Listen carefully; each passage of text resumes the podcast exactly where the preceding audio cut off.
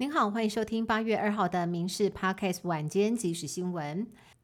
杜苏芮台风刚为中南部带来强降雨，现在卡努台风又逼近，这让最近菜价维持在高档。走一趟市场可以发现，尽管整体的供应量还算稳定，但是像高丽菜、青江菜、小白菜等，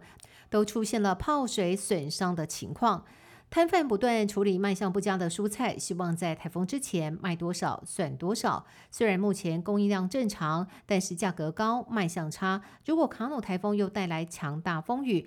影响到云家、张头等主要的蔬菜产区，短期之内菜价恐怕又在波动。网红小红老师先前揭露艺人 NONO 性骚或性侵害女性，被害人将近二十五人，并对 NONO 宣战，以强制性交、强制性交未遂、性骚扰等五项罪名向北检提出刑事告诉。今天检警首度以被告身份约谈 NONO。根据了解，他一早在内湖住家看到警方上门，表情相当平静，还说迟早要面对。警方申请搜索票，包括住家、户籍地、办公室都要清查。而针对小红老师所提告以及告发内容，检方也将过滤受害者的名单，逐一传唤受害者到庭陈述，以厘清真相。二零二五年台纽经济合作协定将全面生效，到时候纽西兰的牛奶将以零关税的方式进口台湾，势必对我国酪农产业造成不小冲击。而酪农业者也忧心忡忡，因为和其他畜牧大国相比，台湾的牛乳产业本身环境条件就不佳，产出的成本也相对的高，还面临酪农的年龄高、导入科技不易等困境。业者希望政府及早应应，除了协助酪农降低饲养成本，让市售的鲜奶定价合理，定出产销平衡措施，也希望国内的消费者帮帮忙，力挺国产鲜奶。民进党立委洪生汉邀请多位台湾养牛酪农协会的成员一起呼吁，希望政府尽早订定预防措施，保护国产鲜奶以及台湾的酪农业发展。陆军航特部六零一旅驻扎在桃园龙潭，是保卫北台湾重要的战力。但是六零一旅近期却爆出一名谢姓中校涉嫌泄露国防秘密，被法院裁定羁押禁见。专家示警，中阶军官很清楚部队运作，可能掌握不少机密，而中国吸收手法也翻新。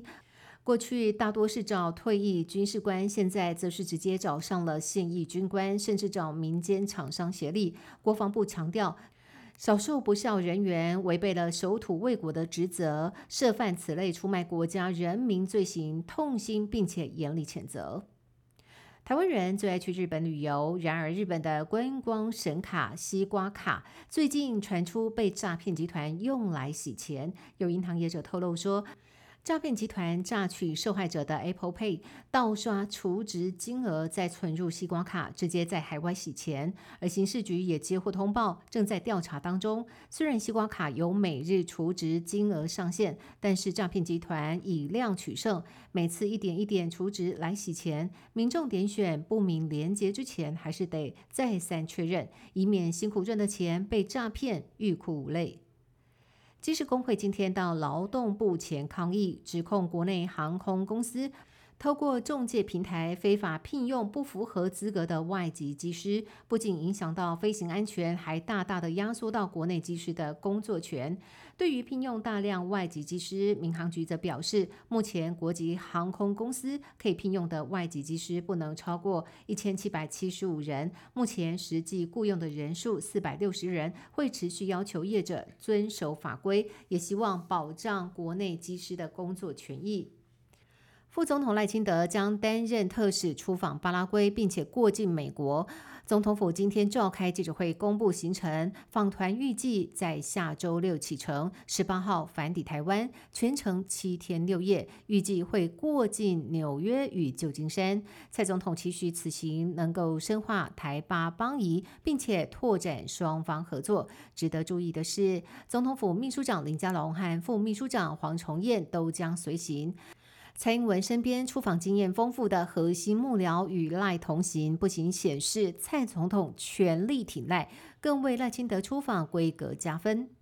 以上新闻由民事新闻部制作，感谢您的收听。更多新闻内容，请上民事新闻官网搜寻。